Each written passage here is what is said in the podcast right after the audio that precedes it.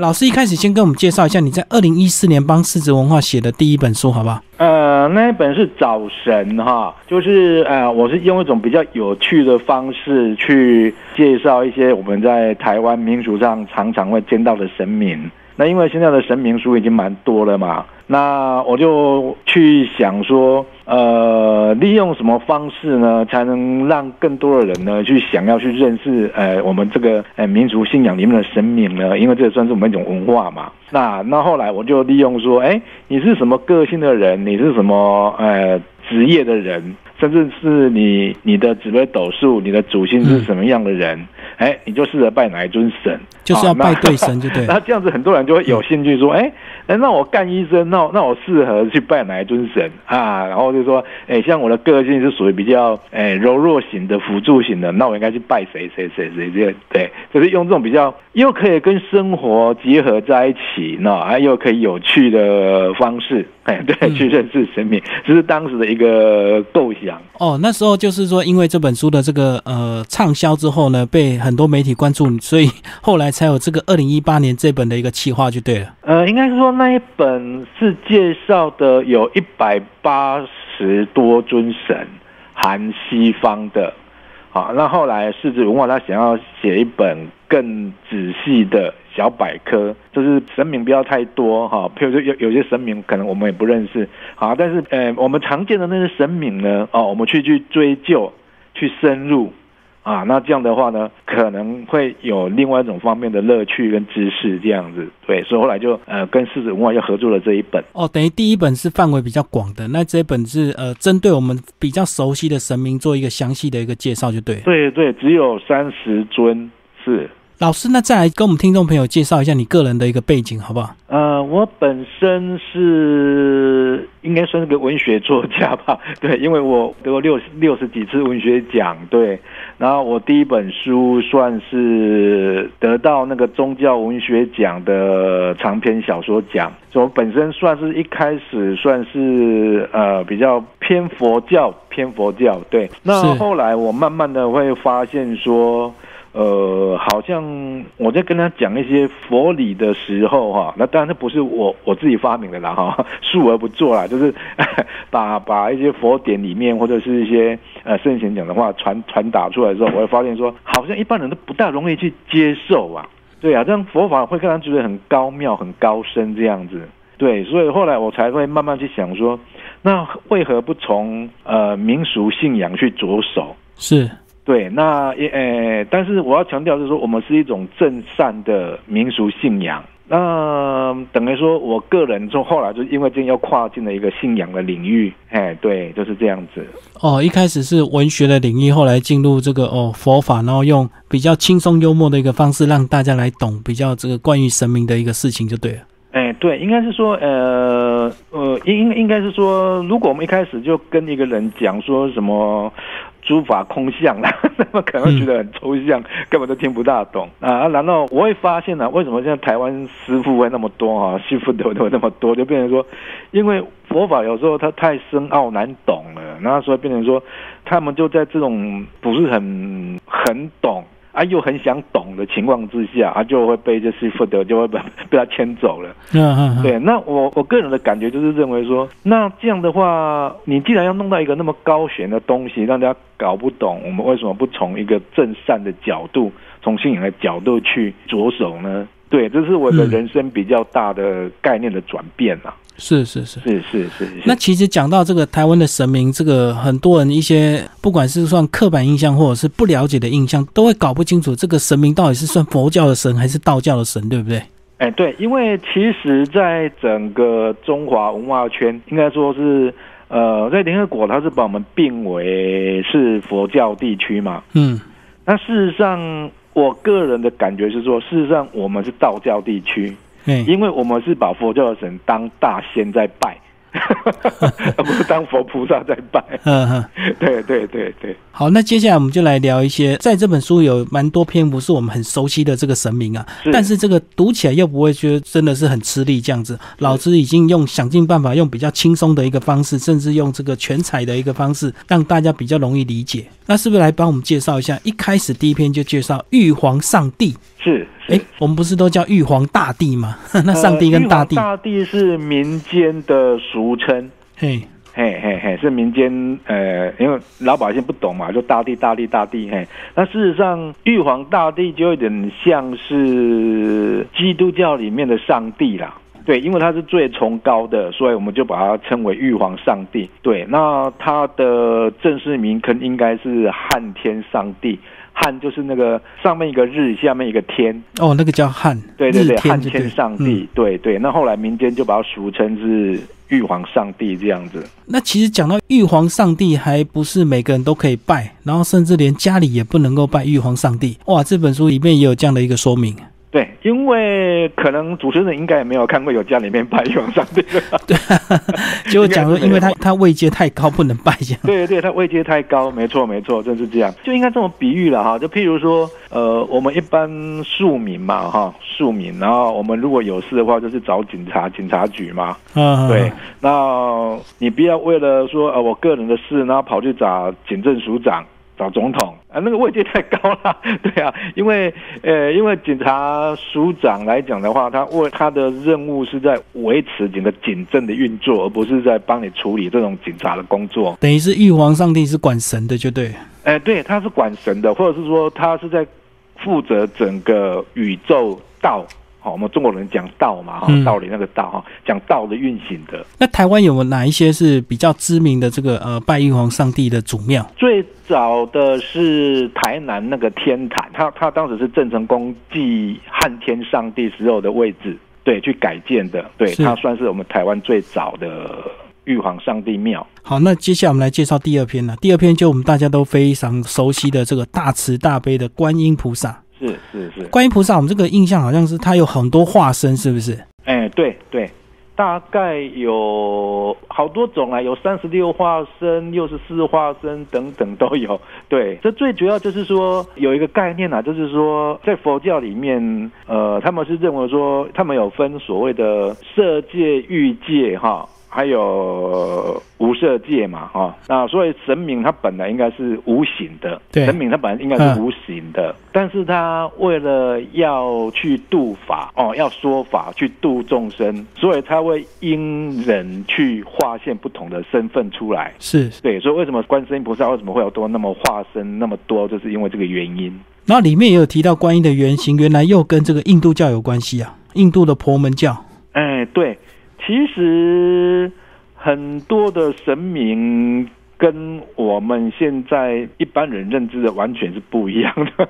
嗯，是 对，包括刚我们刚刚提到的玉皇上帝嘛，他其实在刚开始的时候都是一点呃，就是一种对天的崇拜嘛，一种自然崇拜嘛。对，那后来就把它凝神化，那后来又把它拟人化。对，那观世音菩萨他一开始是那个婆罗门教里面的那个，他们有两个双马童，对，马童孪 双孪生的马童，那他们就是很能够闻声救苦，马那个形状嘛，哦，所以那个速度很快，哎，啊，那时候就是因为这个这个双马童他们在一般的底下阶层就很受到人家的敬仰，对，然后后来到了大圣佛教的时候。小圣跟大圣是不大一样哈，对啊，那到了这个大圣佛教的时候，他们就开始把它转化成观世音菩萨的形象，对，不然他一开始是在。印度里面的算是一个，也是闻声救苦的神明啦。对，那讲到观音呢，还有一个大家都以为观音是女生哦，那其实这本书有讲到观音是不分性别的。刚刚呃跟主任报告过哈，神明原则上它是在这个我刚刚说嘛，欲界、色界、无色界嘛。对。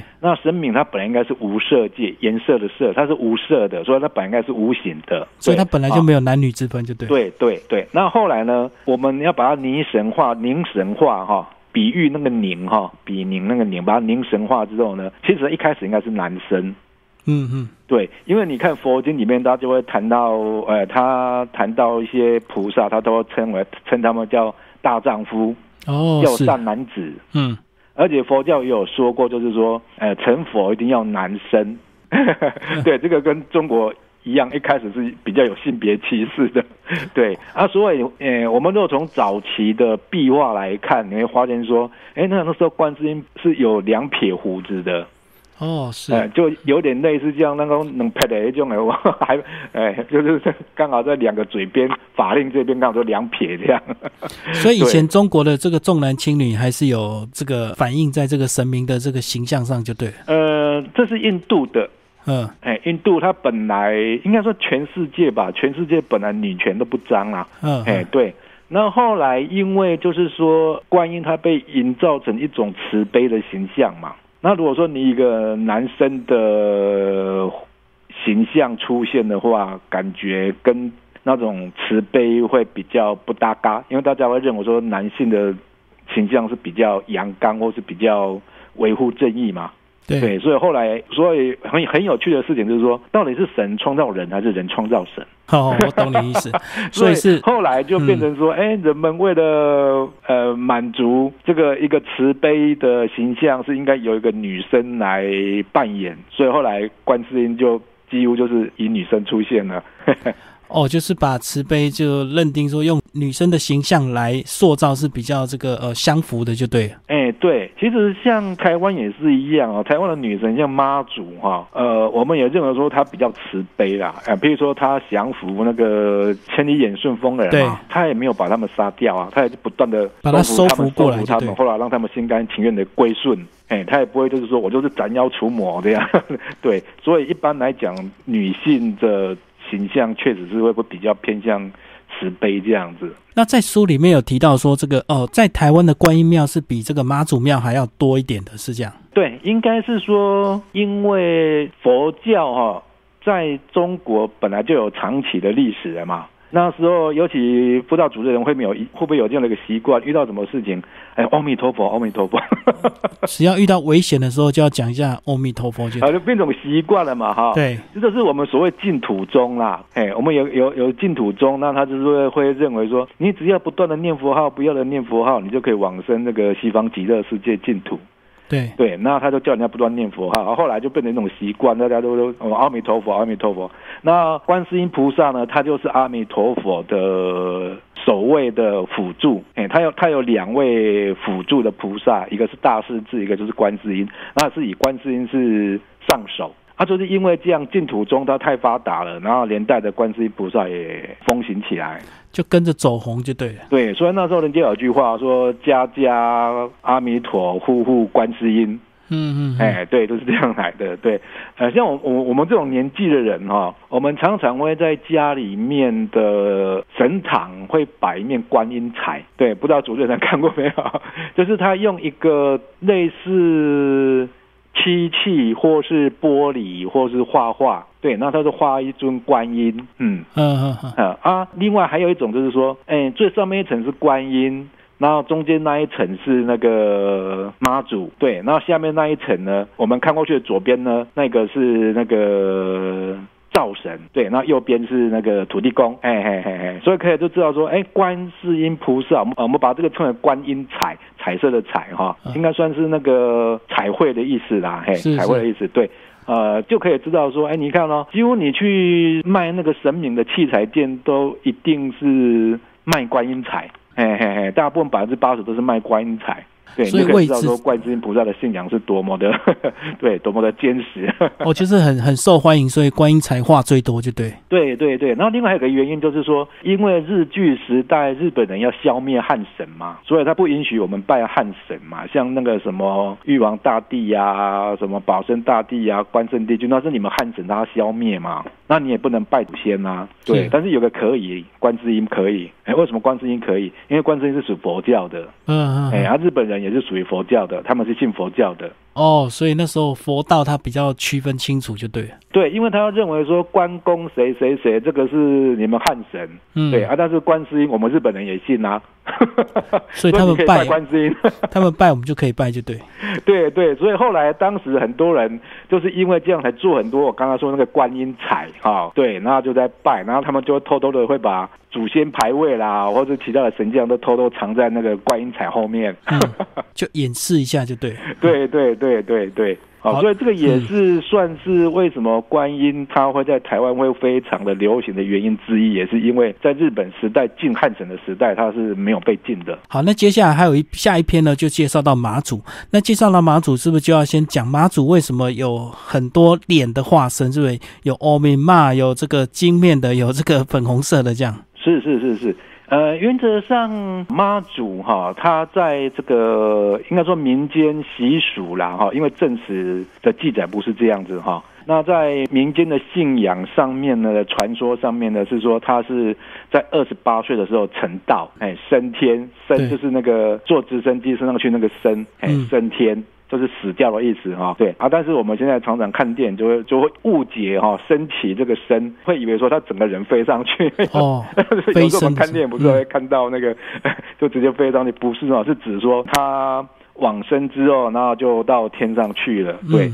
然后妈祖他是二十八岁的时候，呃，那时候还很年轻，所以呢，在那个呃中国大陆那一边呢，他们拜的妈祖是属于那一种二十八岁的年轻的。贵妃型的，嗯嗯嗯，哎，那这时候有有一个比较偏白面，那后来呢，到了我们台湾之后呢，就认为说，哎，妈祖是那个天上圣母，是那个妈祖天后嘛，天后嘛，对，那既然你是天后，你就他们大概就会想象成说，那你就是要那个太后那个形象。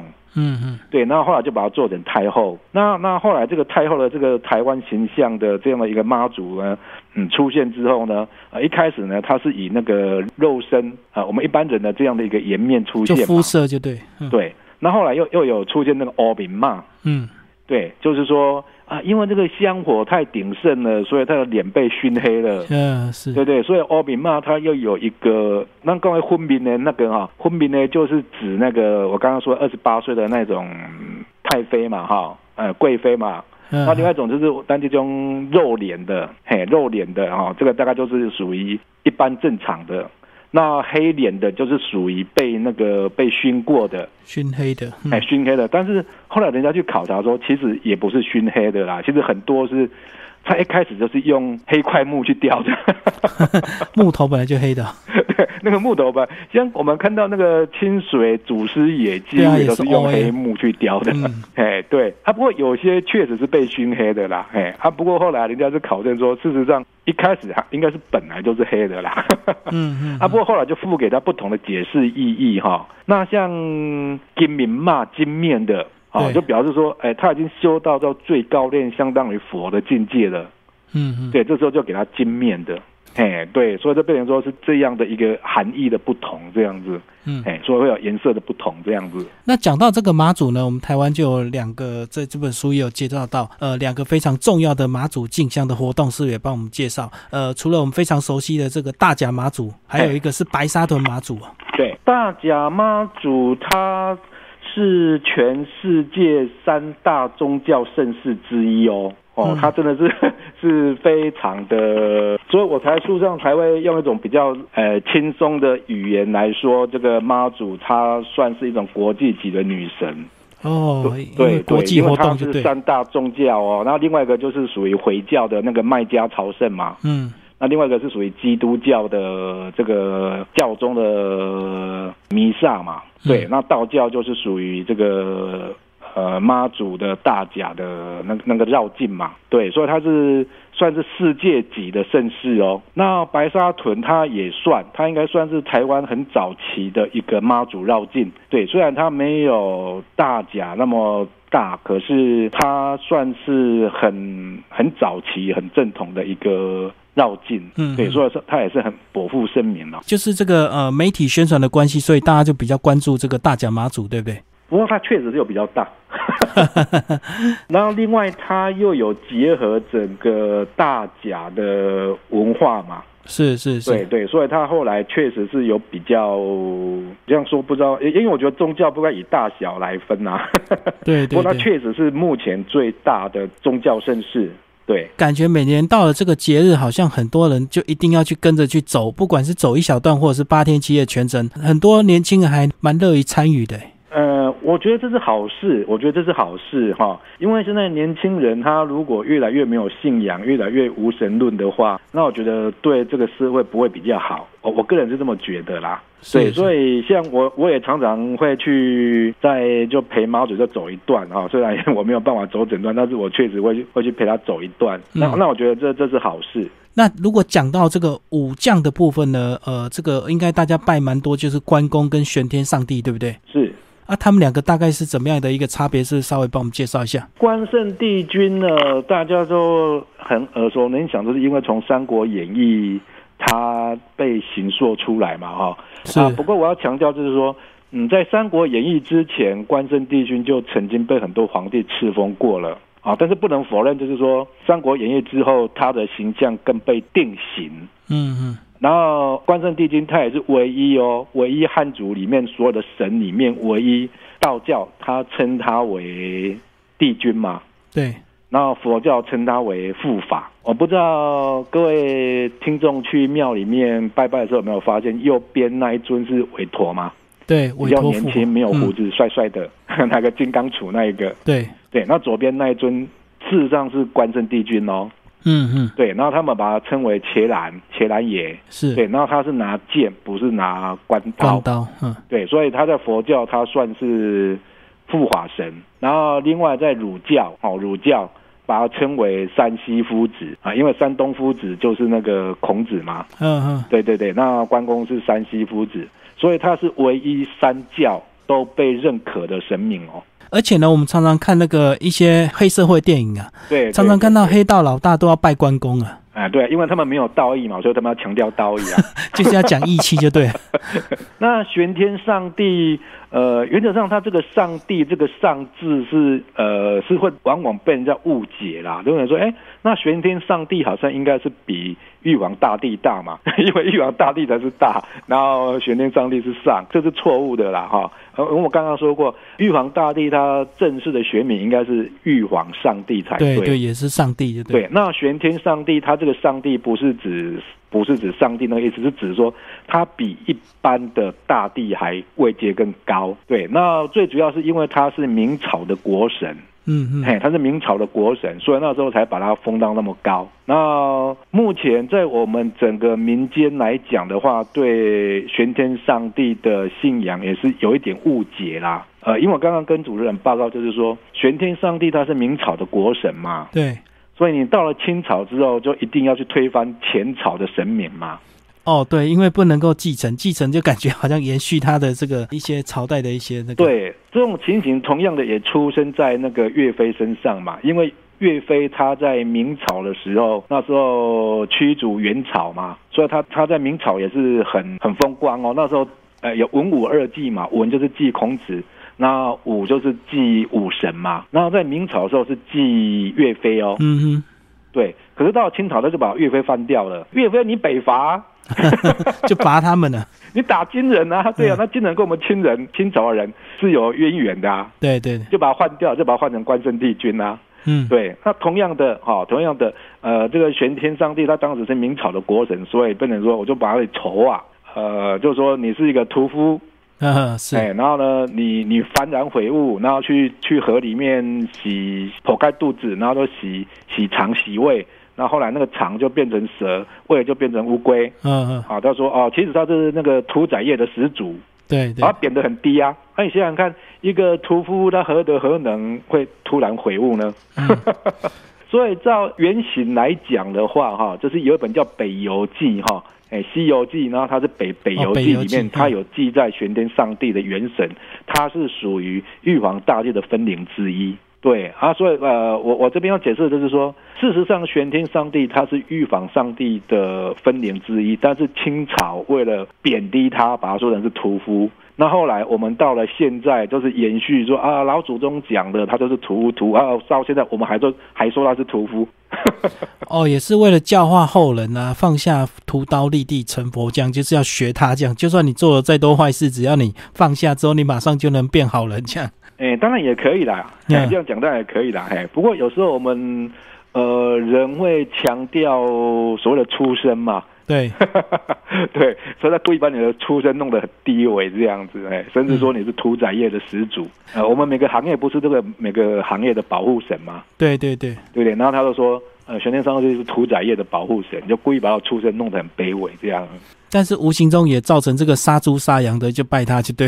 对对对，故意把他仇啊，对对对。呃，那其实这本书呢，呃，还有就是分为三大章节嘛。第一章就是我们刚刚介绍蛮多的这个玉阙形群像哈。对。那第二章呢，就是天庭人臣，就是一些比较特殊功能的这个神明，对不对？对。譬如说文昌帝君呐，各路财神呐，保生大帝啦，三太子啊，这些都是说，哎，在天上的神明。对。然后另外还会有地方的神明。在我们人间的地方，比如说土地公啦、城隍爷啦，还有各种我们常常看到什么几三府王爷、七府王爷、五府王爷那一个啦，哎，对。那在天上能臣这一边哦，就还蛮多的，也蛮有趣的。然后他们各有职责啦，各有职责。但事实上，我个人会认为说，神明他其实是没有那么严格的，就是说。我我就只能保佑什么什么啊，其他我就不能保佑。严格上来讲，应该是没有啦，哎啊，但是因为我们人会有一种，就是会以人的想法去行塑神嘛，所以后来变成说，我们去想要求考试的时候，我们就去拜文昌，对，啊，求财的时候就会去拜财神爷，啊，求身体的时候就求保生大帝，对，对对对，啊啊，但是依照我的经验倒是还好。呃，譬如说以前我在那个南头草屯哈，那他们那边有一个就是很被重视的地方信仰，他们拜那个陈将军，嗯，哎，陈府将军，哎，那我那时候去那边上班的时候，开一家分公司在那边，然后当地人就跟我说，哎，你一定要去那边拜哦，哎，后来我去的时候，我就发现说，哎，很多人也把准考证放在那一边啊，应该 放在文昌地区那边。跟他求财啊，嗯嗯嗯，哎哎哎，那后来我就想说，就入境水署嘛。那那时候我就考研究所，那我就也把我的准考证放在那个陈将军的那个，对对对对对对那那个前面跟他祈求，哎，结果也考上了，就就近拜就对了，哎，对对对对对，哎，最后这个老师帮我们讲一下，你这个呃连续写了两本神明相关的一个书籍哦，呃，当然要跑很多庙看很多资料，对不对？那在整个写作过程，你有没有特殊的感应啊？因为我知道有时候人虔诚到一个这个阶段之后，好像就会有特别的感应。你有没有？应该算有。因为我本身有很严重的晕眩症、眩晕症，我从二十八岁都第一次重度发作。那在三十六岁的时候，大概每个礼拜会发作一两次，重度的哦，就是那种没有特别的时刻就会突然发作这样子吗？对对对，那人家说那很多病因啊，可能是自律神经失调，也可能是中耳炎啊，什么什么都有可能。对，原因大概现在也还不是很清楚。那。呃，我那时候最严重的时候大概是三十几岁吧，那时候可能正年轻，也一边要创业一边要写作哈，压力也也很大。然后后来我在写这本书的时候，我既然每天利用上班时间回来稍微休息一下，每天晚上写到三点半，那这样超劳的情况之下，我既然没有发作，而且更玄妙的是说，我写完这本书之后，我再也没有重度发作过了，到现在都没有。我说的是重度发作，哦，我懂，我懂，重度，重度发作就没有再发生过。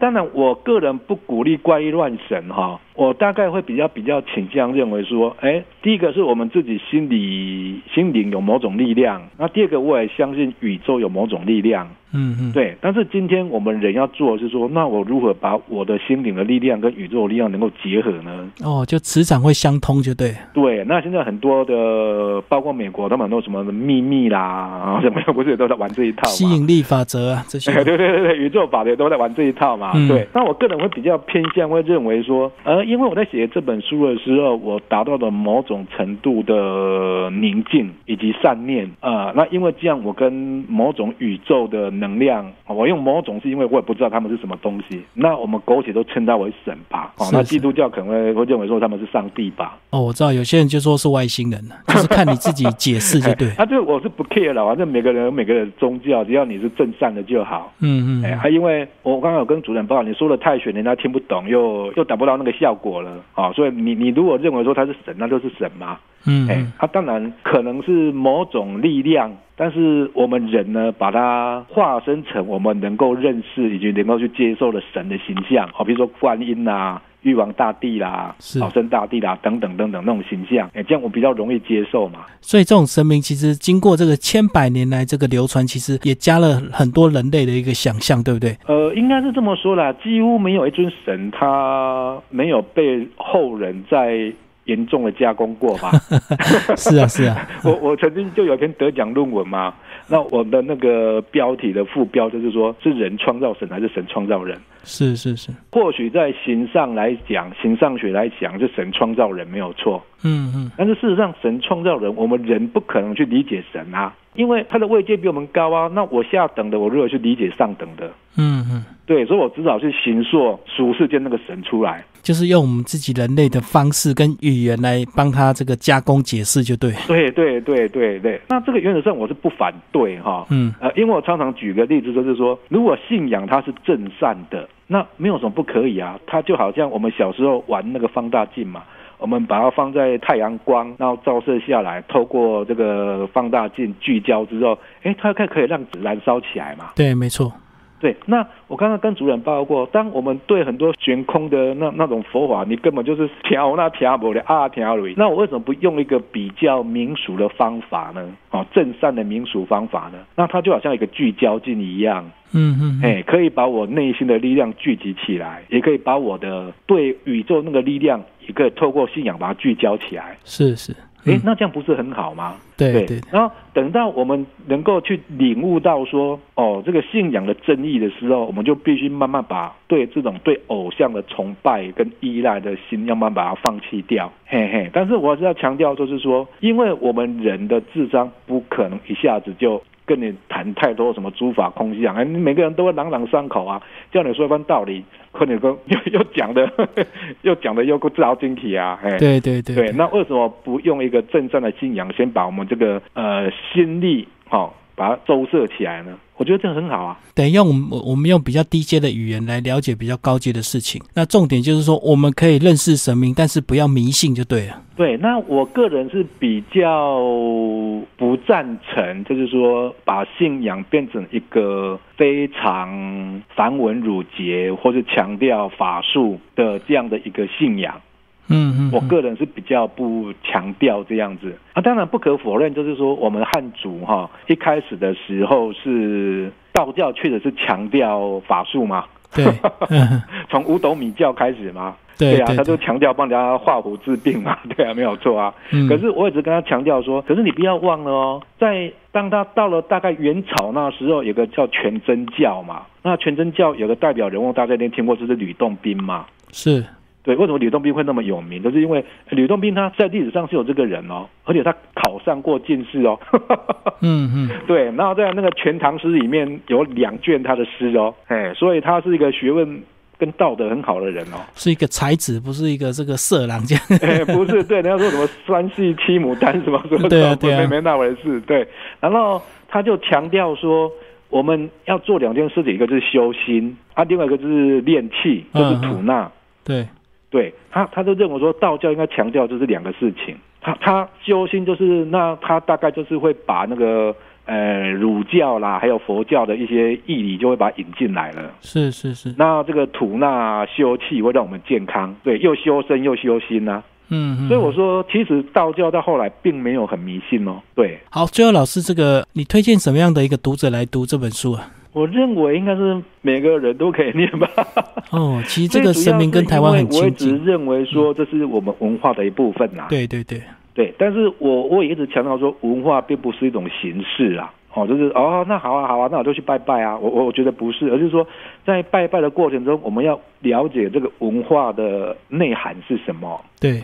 哦，譬如说刚刚那个主持人讲的就很有道理啊。哎，虽然清朝的人把玄天上帝给丑化了，嗯，哎，可是他表现出一种放下屠刀立地成佛的概念啊。对对对，那我们如果说去拜拜的时候，我们是朝着去敬仰他的典范。当然，很多人常常会跟我跟我抗辩啊，说事实上你们所有的神不是都是被后人形塑过的吗？嗯，他们哪有那么神？我就跟他讲说，你反过。